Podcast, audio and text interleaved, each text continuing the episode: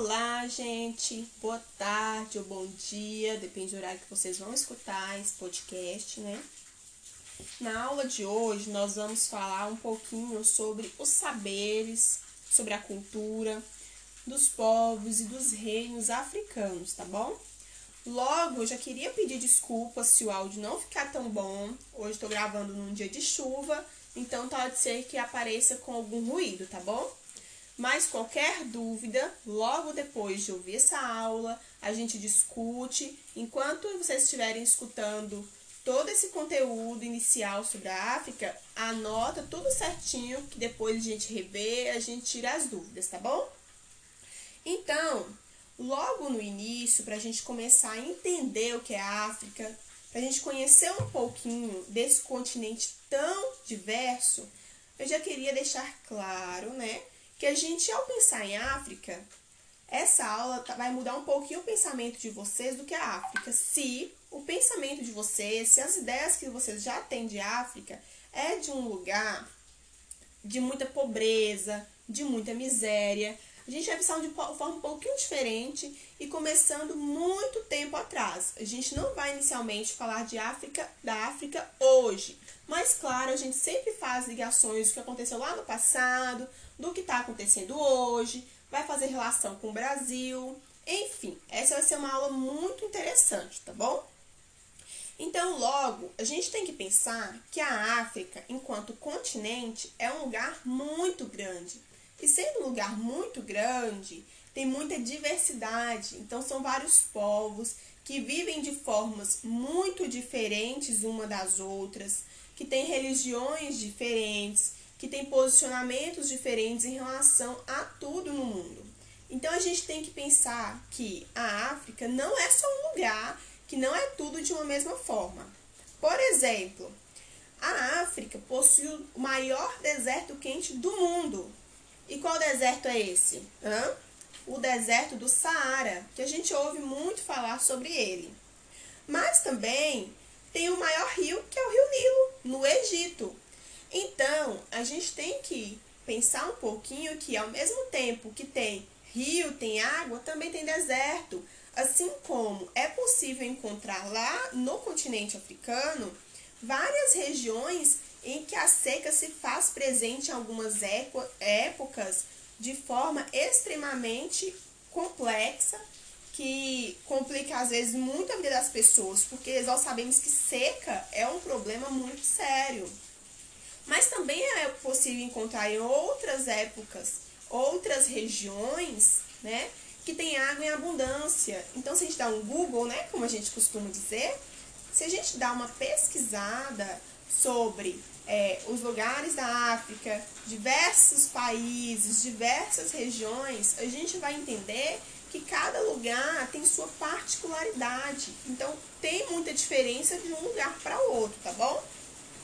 E quando a gente pensa em África, se a gente não dá uma estudada antes, se a gente vai pelo que a gente viu talvez uma vez, pela necessidade de auxiliar esse continente, muitas vezes a gente deixa de notar que, por exemplo, tem muitas cidades urbanizadas e tecnológicas, assim como grandes centros do Brasil, por exemplo, e de outros países que são extremamente tecnológicos, urbanizados, na África também, tem, também é assim. Grandes capitais, como por exemplo a capital da África do Sul, a, cap, a capital de Angola, são lugares extremamente industrializados. E claro que nem todos os países são da mesma forma. Tem cidades que são sim menos tecnológicas, que não acompanham as mesmas as cidades não são todas iguais, então tem umas mais tecnológicas e umas, e umas menos, né? Além disso, na, nesse continente, na África, também há inúmeros povos tribais, inúmeras etnias, grupos étnicos no continente africano são muitos, né?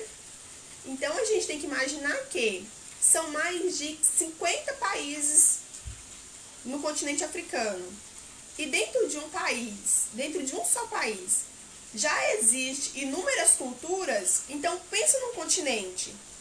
Por exemplo, vamos pensar um pouquinho numa relação próxima da gente. No Brasil, não existe várias religiões, várias culturas, não existe diversas formas de viver e de acompanhar o mundo. Então, o que faz a gente pensar que na África seria diferente? O que faz a gente pensar que na África é todo mundo igual? Vocês já pararam para pensar? Na verdade, a África é muito diversa em relação a vários pontos, né? E a história africana, ela sempre foi marcada por diversos reinos, impérios e como eu, eu já disse, também tinha muitos povos que viviam de forma tribal. Lembra que eu falei com vocês que é, é, eu, tô focando talvez muito na questão de diversidade? É porque a África é o lugar mais diverso do mundo. Então a gente tem sempre que pensar nisso, né? Muitas tribos que lá vivem ainda vivem de forma extremamente simples e rudimentar. Ah, Anabel, então é ruim viver dessa forma? A gente não pode pensar assim. Nós temos que tomar muito cuidado com, os no... com a forma como a gente interpreta outra sociedade, tá bom? Por quê? Ser simples, viver de modo rudimentar, não é ser menor que o outro, não é ser pobre. Essa cultura é muito rica. A gente não pode relacionar riqueza com bens materiais, pobreza com falta de acesso tecnológico. A gente não pode pensar assim. A gente tem que parar um pouquinho para observar a forma de viver de cada um. E isso é uma tradição, vem de outros povos bem antes disso. E aí a gente tem que pensar: o Brasil não tem muitas pessoas negras? Você sabia que o Brasil é o segundo no mundo maior com o número de pessoas negras? só fica depois da Nigéria, que está em primeiro lugar, que está lá no continente africano.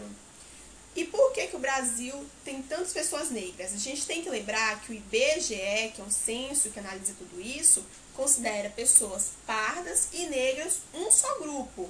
Então, a gente tem que pensar de onde vem tanta, tanta gente assim. E claro, que a África tem uma relação muito forte com o Brasil e a gente sabe por questões de escravidão que logo logo a gente vai discutir um pouquinho também, tá?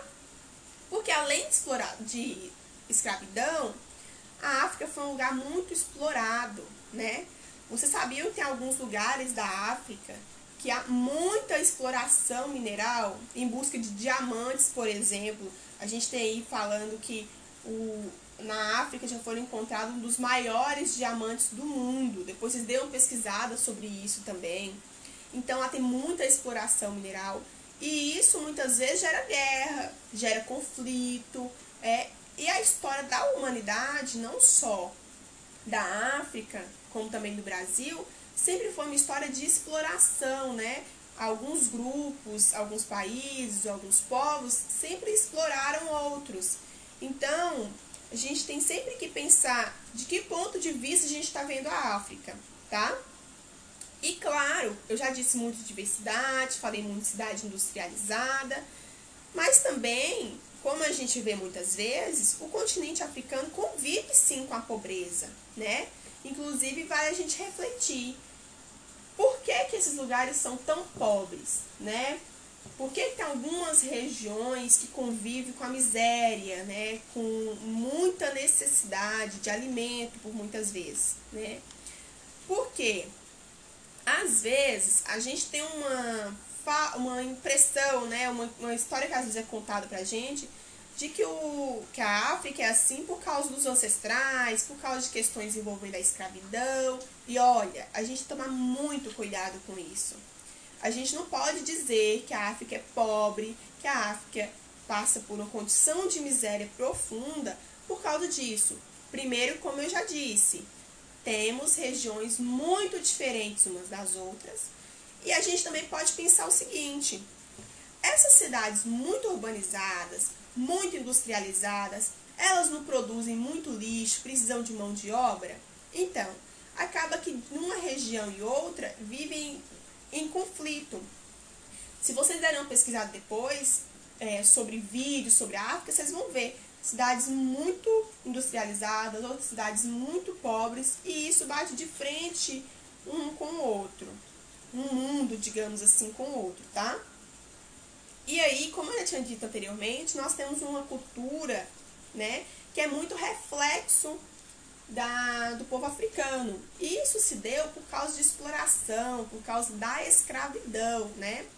Como nós já sabemos, o Brasil teve mão de obra escrava africana por muitos, muitos anos. Então, a gente tem que parar e pensar. Tantos anos, pessoas vindas da África e de vários outros lugares, mas pessoas vindo de várias cidades, de vários países da África, o Brasil ficou sim com muita cultura africana. No texto que vocês vão ver na próxima aula, vai ter muita relação de vários povos africanos com o Brasil hoje, para a gente ver de onde que vem muitas palavras que a gente diz, de onde vem muitos ritos, de onde vem muita comida. Então tem muita coisa que é relacionada a isso. E nesse processo de escravidão, às vezes, muitas pessoas dizem que, ah, Anabel, a gente não pode falar que é por causa da escravidão, porque a escravidão sempre ocorreu. Até lá no continente africano tinha escravidão. Gente, nós temos que tomar muito cuidado em relação a isso, tá bom? A gente não pode simplesmente dizer que a África foi um lugar que já tinha escravidão. Vamos lá, primeira coisa, se a gente dizer que a escravidão é igual que tinha lá antes, muitos anos antes deles serem escravizados, a gente vai chamar, vai fazer o que os historiadores chamam de anacronismo, que é quando a gente pega algo, pega uma informação do nosso tempo e coloca em outro país, em outro período, né? Quando a gente pensa, o que é escravidão para a gente? O que a gente sabe de escravidão, né? Que, que o povo africano foi trazido para o Brasil, teve mão de obra forçada, foi separado de sua família, não é isso? E aí a gente pega essa informação e coloca lá atrás. Bom, a gente tomar cuidado, porque naquela época a noção de escravidão não é a mesma que a gente imagina hoje. E no continente é, africano, sim, acontecia escravidão, mas era bem diferente, tá? Normalmente a escravidão que ocorria lá, ela ocorria por dívida ou por guerra. O que, que era isso? Quando eu tinha uma dívida com alguém mais importante, essa pessoa tinha que pegar outra como escravo para pagar a dívida.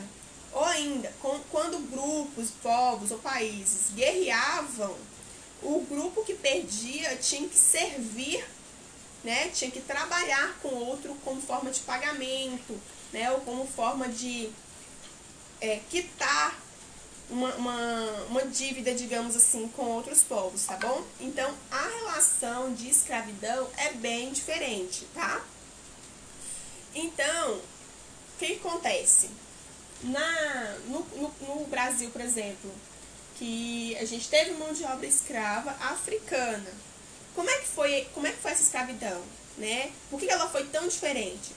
Porque ela foi feita em escala comercial, né? Eles vendiam pessoas. Foi feito de forma forçada. Eles separaram famílias, acabaram com laços. Teve a implicação da diáspora também, que é o espalhamento forçado dos africanos pelo mundo.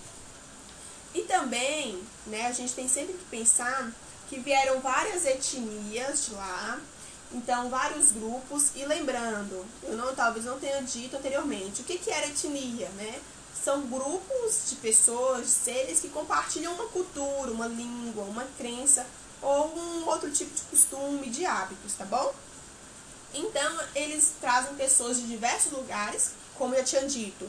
Exista, existiam inúmeras etnias na África, não era só um povo, e trazia para cá, para esse povo desvincular da sua cultura, da sua religião, da sua família, tá bom? Então, a gente vai, vai continuar agora falando de outros povos que eram os, po os povos que existiam na África há muito tempo, né? Que eram os principais reinos: Reino do Mali, de Gana e Songhai. Hoje nós vamos falar de Gana e do Mali. E numa segunda parte da aula, nós vamos falar de outros povos, tudo bem? Primeira coisa. Então, como eu estava dizendo, a região do Sahel abrigou diversos reinos. E um dos mais influentes foi o de Gana, né? que ele foi formado a partir do século IV, com a união de várias vilas, vilarejos e povos instalados na região hoje conhecida como Mauritânia, tá bom? A gente tem que lembrar que o país de Gana atualmente não é no mesmo território, no mesmo lugar que era o país de, que era o reino de Gana antigo, tá bom? Claro que Gana faz uma referência ao reino antigo, mas não está no mesmo lugar, geograficamente não é o mesmo lugar, tá bom? E aí, o que acontece? Como eu tinha dito, Gana era um lugar de agrupamento de, de aldeias, né? E elas se ligavam a um rei, conhecido como Gana, por laços de lealdade. O prestígio o poder do rei estavam apoiados na quantidade de pessoas sob seu controle, né? Que lhe pagavam impostos, forneciam funcionários, soldados, lavradores, tudo isso para manutenção dos seus domínios, de onde ele tinha poder. Muitas vezes, o Gana se casava com diversas mulheres. E por que que isso acontecia? Bom, o casamento é uma forma de ligação, digamos que é uma forma de ligação política, social, cultural. Então, se o homem se casava muitas vezes, ele, claro, estendia sua influência sobre várias, vários povos, várias regiões, né? Porque se cada aldeia tem uma forma de. de, de, de, de tem seus próprios costumes, e, o, e esse Gana se casava com várias mulheres de várias aldeias, claro que ele tinha maior influência, tá bom? Então, essa era uma alternativa e outra maneira de expandir suas terras era invadir territórios vizinhos e dominar outros povos, né? E essa prática é facilitada em razão do desenvolvimento e uso de técnicas de metalurgia. Olha para vocês verem, na África eles já usavam metalurgia e essas técnicas são muito importantes porque tem muitos grupos que não tinham é, essa mesma habilidade com esse tipo de equipamento, né? Então, com esse conhecimento, os artesãos produziam flechas com pontas de ferro, superiores, muitas vezes, a de seus adversários, que eram feitas, na maioria das vezes, de ossos e de pedras. Então, um recurso abundante também em Gana, né, era o ouro. Lembra que eu falei para vocês que a gente tem que tomar cuidado com o que a gente fala? A gente não pensa muitas vezes que a África era só pobreza? Vocês já pararam para pensar que Cigana tinha um recurso mais abundante, que era o ouro, naquela época, como era um país extremamente rico, né? E fora isso, né, tinha um metal também que chamou muita atenção de viajantes que passavam por ali. Então, alguns deles escreveram que os escudos, as espadas dos soldados, e além de, de pulseira, colar do rei, tudo era de ouro, tinha muitas, muita coisa de ouro, muitos materiais de ouro. Então, só de pensar que eles tinham espadas dos soldados, eram de ouro, imagina quanto dinheiro Gana não tinha. Vocês já pararam para pensar nisso, né? E fora que o reino de Gana tinha duas capitais, Coumbi e Gaba, né? E segundo os arqueólogos, arqueólogos Coumbi era uma rica cidade de mercadores muçulmanos, que chegou a ter mais de 20 mil habitantes. A cerca de 10 quilômetros de Combi ficava a cidade real de Gaba. Lá já era um bosque onde vivia o rei e seus súditos, né? Então, além de ter essas duas capitais, a gente tem que pensar o que que movimentava tudo, por que, que Gana era tão importante assim? Porque Gana tinha o ouro e o ouro era uma rede de comércio. Era uma rede de comércio eficiente e com administração, com impostos, com tributos que a população pagava, garantiam cada vez mais o crescimento e a sobrevivência do reino por cerca de seis séculos. Olha o tanto que esse reino sobreviveu, continuou de pé. Até Coumbi, né? Coumbi Salé ser invadida pelos árabes no século XII e depois o império ser absorvido pelo reino do Mali Lembra que eu falei com vocês que o reino do Mali também foi muito importante? Então, até o século XII, né, o reino do Mali fazia parte da região entre os rios Níger e Senegal e era habitada pelo povo Mandinga. E quem era esse povo Mandinga? Mandiga. Eram povos de diferentes etnias da África Ocidental que falavam uma língua com características comuns, que era o Mandê. E aí esse, esse povo Mandinga se encontravam sob o domínio do, rei de, do reino de Gana, desagregação de Gana, houve um período de desordem na região, durante o qual os clãs e as aldeias deixaram de seguir um poder unificado. Então, até então era só um poder. Depois, os conflitos, né, mudam um pouquinho as coisas. Então, segundo relatos orais, depois a gente vai falar um pouquinho dos relatos orais, que era muito forte em, é, em algumas regiões da África, né?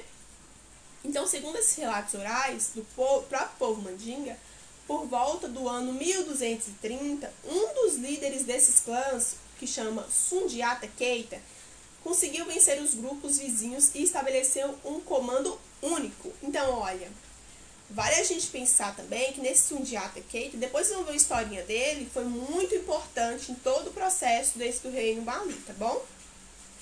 Então, os antigos chefes continuaram a exercer um, um governo local, mas cederam um título de mansa, que é o rei, ao guerreiro que os comandava, ou seja, Sundiata Keita. Era o início do reino Mali, foi aí que nasceu.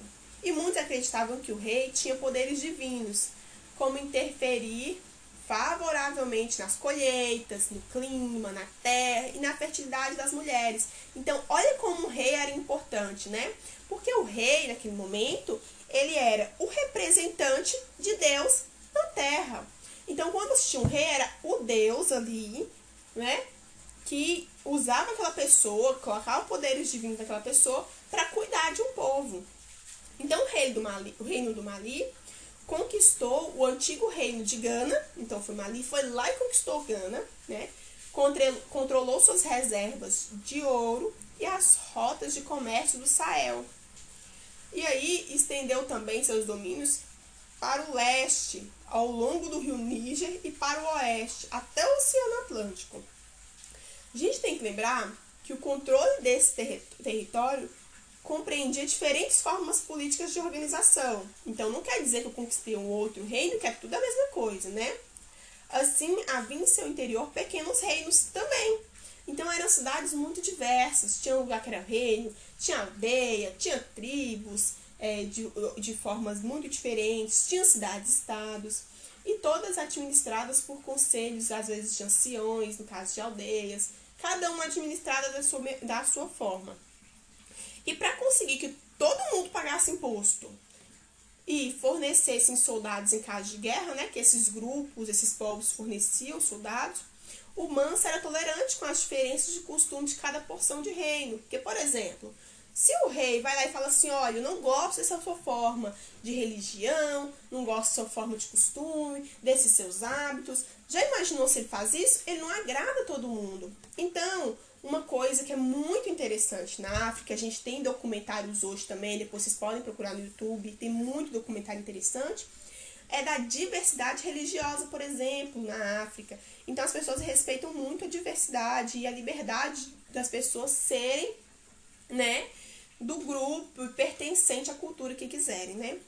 E vale a gente lembrar também, né, que a unidade do, do reino, o reino mesmo, ele era relativamente, relativamente muito frágil, pois dependia da, da aceitação do Mansa pelos governos locais, né?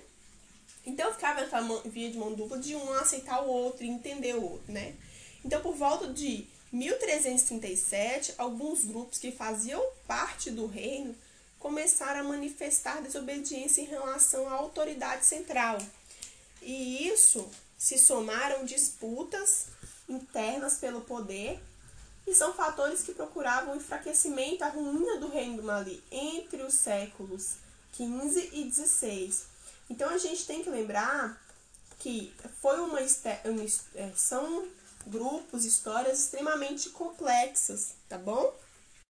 Então, gente, além de a gente falar agora da região embaixo lá dos reinos do Sahel, né, que estavam no sul do deserto do Saara, que a gente já falou do reino de Gana, do Império de Mali, tem outros, só que agora a gente vai tentar se atentar a outros povos também, para a gente conseguir falar um pouquinho de cada um, tá bom? Então também existia os Iorubás. Alguém já ouviu falar de Iorubás?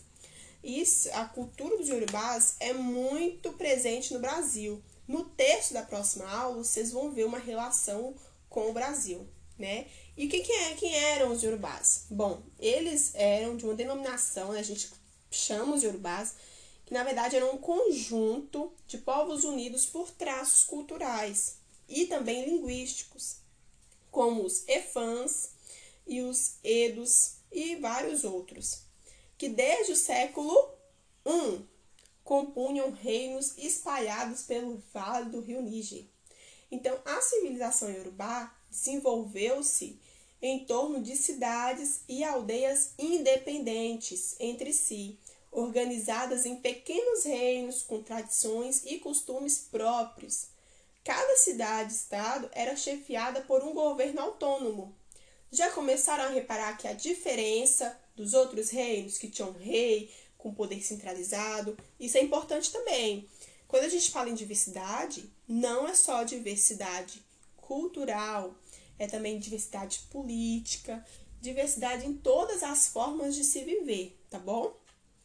Então, as cidades-estado e urbanas estavam unidas pela crença de que todos os habitantes descendiam de Oduduá, que era uma divindade que teria concluído a missão dada por Oludumare, o deus supremo de criar o mundo.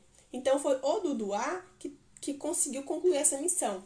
Também tem muita história bacana no YouTube sobre a criação desse mundo, né? Que foi ele conseguiu criar o mundo vinda desse Deus.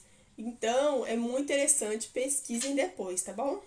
E segundo a tradição oral, né? Ilé e Fé foi a primeira cidade construída, tornando-se o centro espiritual e sagrado dos Yorubás. Nela residia o Obá, mais poderoso e que recebia tributos pagos pelas cidades vizinhas de menor prestígio. Também tinha muitos líderes políticos e religiosos que se chamavam os obás, eles eram, eles eram considerados sagrados, descendentes do Oduduá. Lembra que eu tinha dito? Foi ele que conseguiu concluir a missão de criar o mundo? Então, e eles detinham poder político e religioso. A religião desempenhava um papel muito importante entre os yorubás. Quando a criança, por exemplo, nascia, ela era encaminhada ao babalô que era um sacerdote para a determinação da divindade, que era o orixá, que iria acompanhá-la e orientá-la pela vida inteira. Então, depois desse momento, né, a pessoa teria compromissos para com o seu orixá protetor e os cumpria por meio de sacrifícios, oferendas, alimentos, objetos e várias promessas. Então aí era um, uma a religião acompanhava a pessoa, a pessoa desde o nascimento, era pela vida inteira, né?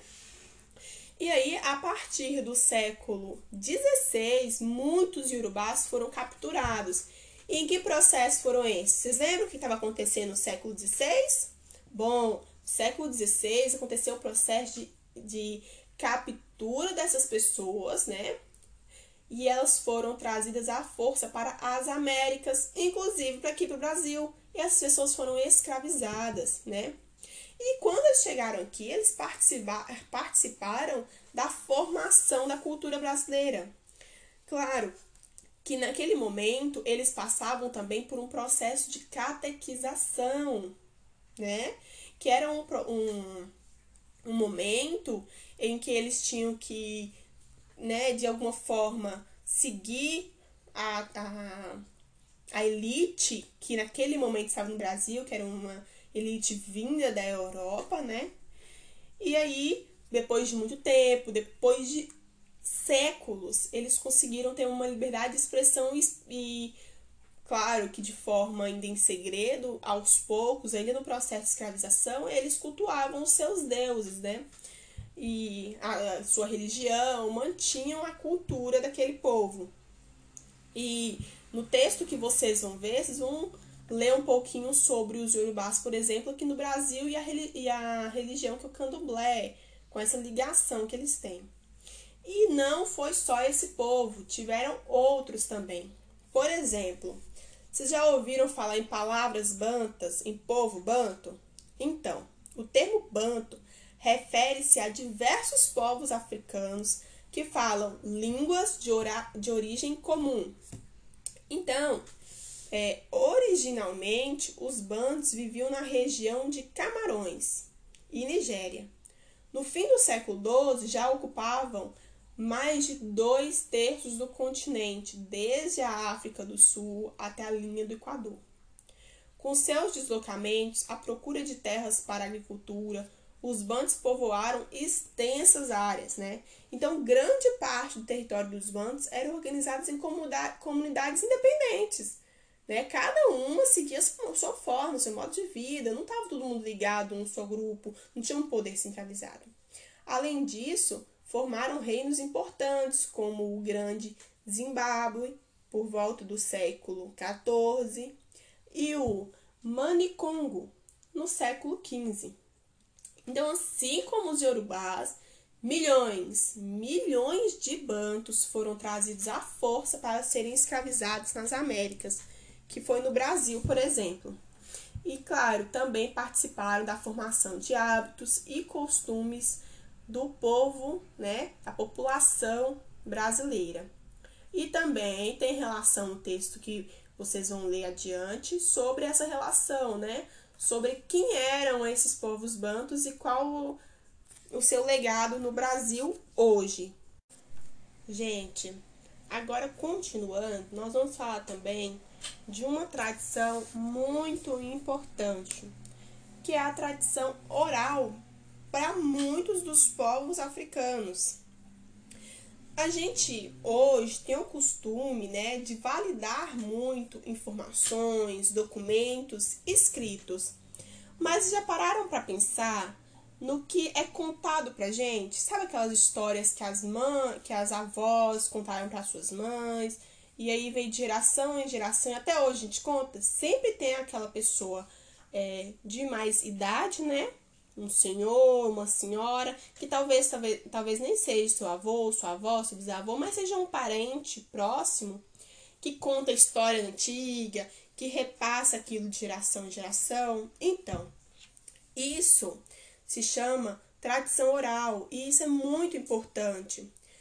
Lá na África tinha os griots, que a gente vai falar direitinho como é que eles é, agiam, como é que é o papel deles na sociedade naquele momento né? Porque por muito tempo foi difundida a ideia de que os povos sem escrita não tinham cultura, né? Porque quem não sabe escrever não tem cultura, não sabe das coisas. Mas lembra que a gente falou que a gente não pode menosprezar nenhum tipo de modo de viver. Cada um vive de aquilo com que foi ensinado, ou aquilo que gosta, ou que tem maior aptidão, com forma de, de, de hábitos e costumes, né? Então, lá a partir da década de 1970, muitos historiadores eles passaram a se esforçar para combater isso, para falar, olha, não é assim. A gente tem que valorizar o modo de vida da sociedade de tradição oral também.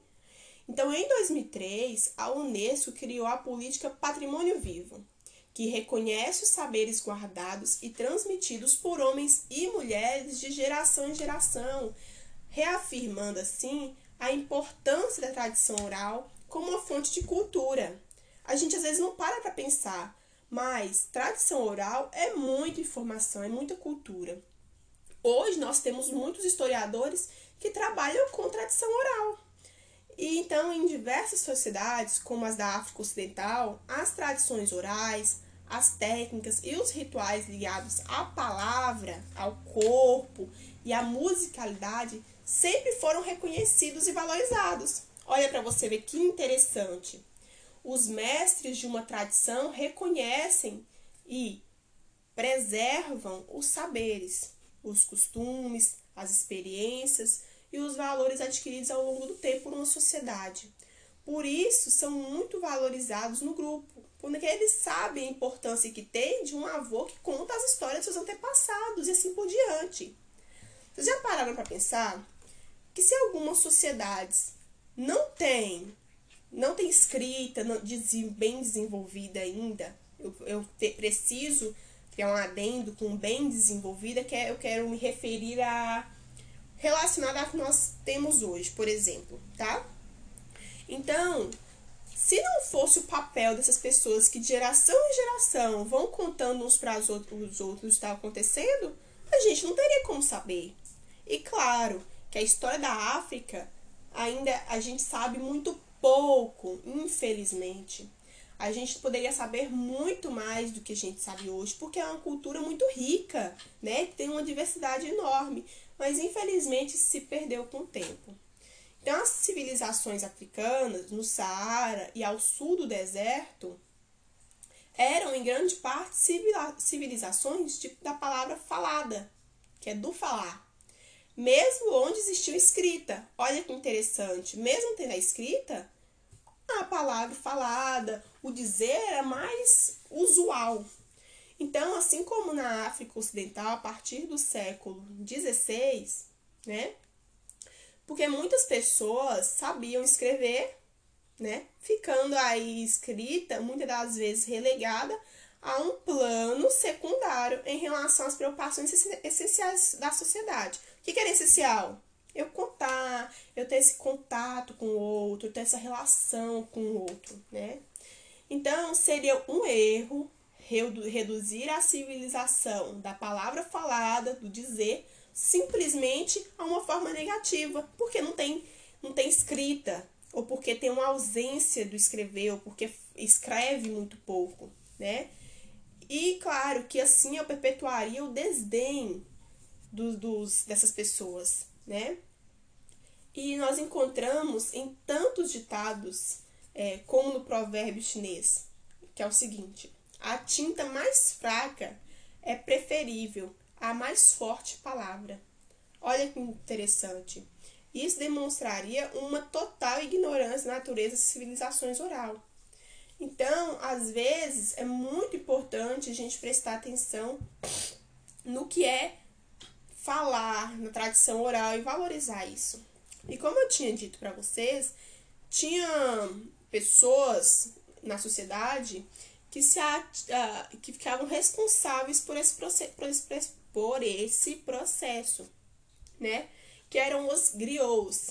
Quem eram os griots? Eram indivíduos que na África Ocidental tinham por vocação preservar e transmitir as histórias, os conhecimentos, canções e mitos, tudo isso do seu povo. Então, existem griots músicos, griots contadores de história, e eles ensinam também arte, conhecimento de plantas, tradições, histórias, aconselhavam membros das famílias. Então, olha, simplesmente a partir do dizer, né, tem uma forma muito especial deles de dizer as coisas, que eles aconselhavam uns aos outros. Muitos são intelectuais instruídos no Alcorão, que tem influência islâmica. Quem não souber o que é o Alcorão, isso é de influência islâmica, depois a gente vai estudar um pouquinho a fundo o islamismo, porque o islamismo tem forte influência na África, né? Boa parte dos africanos são islâmicos, né? São muçulmanos. E o que, se, e que explica, né? Que a maior parte da epopeia africana origina em, é, tem origem em países com forte presença islâmica na vida, no pensamento, na arte e história da comunidade. E existem também os domas, são tidos como uma classe superior dos griots, dos griots. Além dessas funções de contadores, os domas são responsáveis pela organização, ordem de eventos e reuniões da comunidade. Então eles têm um pouquinho mais de deveres do que os griots, são, digamos, uma classe superior, né? E aí, os griots eles fazem parte das sociedades em vários países da África Ocidental, incluído Mali, Gâmbia, Guiné e Senegal. E estão presentes também entre os mandês e os mandingas. E a gente tem alguns nomes de griots bem famosos. Vou falar algum deles aqui, depois se vocês quiserem a gente também dá uma pesquisada neles, tá bom? Dentre uns, os griots mais famosos, tem o Amadou, que é de Mali, tem o Habib, que é de Mali também, tem o Mouri Canté, que é de Guiné, o Toumani de Abaté, que é de Mali, e eu sou Nedu, que é de Senegal. Então, nós temos muitos contadores de histórias, né? Que são os griots famosos também. Bom, gente, então, os griots eram muito importantes. E a palavra griot, ela é incorporada à cultura brasileira também. E ela teve seu sentido ampliado. Então, é, além de, de dizer que os griots, eles contavam histórias, né? Isso foi ampliado, agregou valor a isso, né? Mas sem perder a sua origem. E aí foi agregado ao ofício dos griots outras ações, como cantoria, dramaturgia, danças, além dessas contações de história que eles transmitiam de uns para os outros. E isso não perdeu ser referencial, né? Que era a valorização de transmissão de saberes por meio da tradição oral. Então, o objetivo principal e a forma de contar história era para valorizar a transmissão de saberes por meio da oralidade. E eles faziam isso de uma forma simples, que todo mundo pudesse compreender, e muitas vezes em forma de poemas e canções. Então contavam história daquela forma alegre e divertida. E tudo isso valorizando sua cultura. Atualmente no Brasil, alguns espaços sociais já usam essa inserção desses mestres da cultura oral e vem construindo é, uma opção de turismo sustentável. Por exemplo, as trilhas griots na chamada Diamantina, na, lá na Bahia, né? Ela tem seus roteiros, tem vários lugares tem roteiro turístico. Na, no, dentro do roteiro turístico tem a contação de histórias e de mitos e a apresentação dos costumes da comunidade. Para isso, a comunidade, com o apoio de pesquisadores, tem realizado levantamento desse acervo cultural, incentivando os moradores a construírem a história do lugar, a participarem dos projetos, se constituindo assim uma pedagogia griot, digamos assim, que é uma forma de contar história e de tradição oral e de preservar e valorizar a sua cultura. Então, gente, isso é muito interessante, tá bom? E vale lembrar também, né, que além desse papel importante dos griots pela sociedade, a gente não falou de um ponto, que foi o quê? A gente falou de ouro, falou que isso movimentava o comércio, mas e como é que era o comércio? Alguém sabe se, se tinha muito comércio, se não tinha, como é que era essa movimentação? Bom, pode parecer até muito estranho, né? Porque quando a gente pensa em. O que, que a gente pensa em deserto do Saara? Um lugar vazio, não tem ninguém, ninguém faz nada. Muitas vezes não é isso que a gente pensa? Bom, mas como eu disse, para falar de África, a gente tem que tomar muito cuidado com o que a gente já sabe, né? Pra gente não ficar numa situação de achar uma, co uma, uma coisa, né? Ter uma opinião que é totalmente diferente do que acontece. Então, lá no deserto Saara, situado em uma extensa faixa de terra no norte da África, esse deserto cumpriu um papel muito importante na integração dos povos da costa do Mediterrâneo, do Índico, do Atlântico e da região do Sahel. Então, longe de ser um obstáculo, o grande deserto possibilitou, possibilitou um contato entre diversos povos, especialmente com a utilização do camelo. Quem diria? Gente, o camelo ele foi muito importante naquele processo porque isso aconteceu por volta do século III. Então a gente não tem ideia de transporte igual tem hoje. E o camelo, ele tinha muita resistência. Então, no clima desértico, né, naquela situação toda, cara, o camelo teve grande, grande resistência. E com sua capacidade também de permanecer sem água por vários dias, tornou possível a travessia do Saara.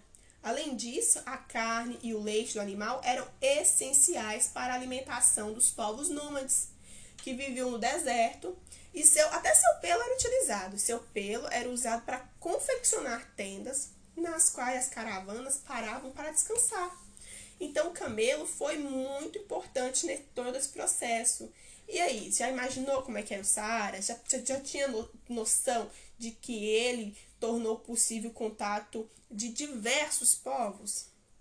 Então, garantidas a sobrevivência, a locomoção no deserto, né? Sabendo que era possível ficar ali, era possível se locomover, os povos da região tiveram condições de praticar uma das atividades mais econômicas, mais rentáveis da África durante vários séculos: o comércio caravaneiro, que ligava os entrepostos do Mediterrâneo às praças mercantis da região do Sahel.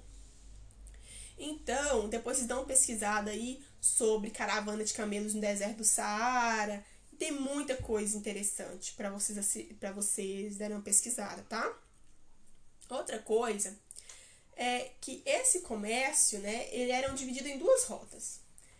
Tinha o um comércio transariano, que ligava as várias praças mercantis às zonas de, de abastecimento, como as minas de sal do deserto do Saara às regiões auríferas do Sahel. As áreas de extração de pimenta e noz de cola das florestas tropicais. Então, é, na, naquele momento, tinham dois, duas rotas, né? Que era do sul ao norte e do norte ao sul.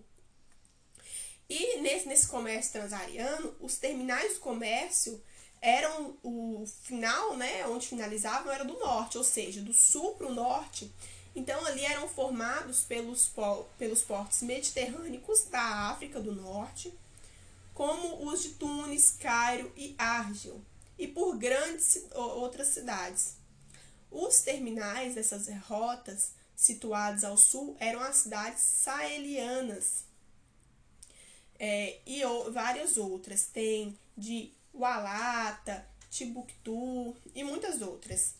Delas, os produtos trazidos pelas caravanas eram redistribuídos por redes de comércio do Sahel. Então, olha, de uma linha do deserto, cara, muita movimentação comercial acontecia. E também tinha as linhas comerciais transaelianas, que, que é, na verdade, transraelianas, né? Que tinham o sentido do leste para o oeste, destacando-se nelas o transporte de pessoas e mercadorias realizadas por meio dos rios Senegal, Níger e Gâmbia Dessa forma, as rotas transariana e transeliana se, se integravam. Muitos povos participavam dessa ampla rede mercantil. No deserto predominavam os berberes. Depois vocês vão ver também falar do, dos berberes. Eles foram muito importantes nesse processo. Os tuaregs. Então, e muitos outros, os quais conduziam caravanas que utilizavam camelos como meio de transporte nas zonas de florestas, os produtos eram transformados em canoas pelos rios, aí em caravanas de burros conduzidas pelos diulas.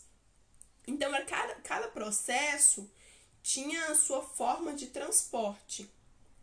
E como eu já disse, os produtos que eram do sul em direção ao norte, ele, os principais eram ouro, noz de cola e também pessoas. Já do norte em direção ao sul, tinha sal, tinha produtos alimentícios, tinha burros e cavalos e tinham artefatos de metal e manufaturados. No, no texto que vocês vão ler adiante, tem um resuminho muito interessante sobre a noz de cola e sobre o sal. Que aí o sal era muito importante. Embaixo do deserto do Saara, eles extraíam blocos de, sol, de sal. Gente, isso é muito interessante. Então, a sociedade africana era muito rica em muitos aspectos, era muito diversa. Então, a gente tem que tomar muito cuidado em relação a falar de África. E claro, tem muita coisa para discutir, muita coisa para falar que infelizmente nessa aula a gente não consegue trazer. Mas eu fico muito feliz a gente ter conseguido é, conversar até aqui sobre isso. Talvez se o áudio não tiver ficado tão bom, ou se tiver qualquer probleminha é, ao me escutar, vocês podem anotar todas as dúvidas que a gente vai discutir posteriormente, tá bom? E eu espero que essa aula ela seja muito bacana e enriquecedora para vocês. E que a gente, a partir de agora, comece a pensar numa África diferente, numa África diversa, né? Que é muito rica em algumas cidades, que em outras cidades é pobre, que em algumas cidades tem miséria sim, mas que em outras tem muitas outras culturas. a gente também tem que aprender a relacionar o, esses, esses países da África, né? Com o atual Brasil, porque a gente tem muito da origem africana. Não adianta. A gente tem é, uma rica, né? Muito, muito rica essa cultura que vem de lá. E além do texto, a gente vai ter outras oportunidades de falar sobre África, que hoje é um continente muito interessante e culturalmente muito rico. Então, muito obrigada a todos, que vocês tenham um ótimo dia, uma ótima tarde e até a próxima aula para a gente ler um texto muito interessante, tá bom? Bom dia, tchau, tchau. Muito obrigada, gente!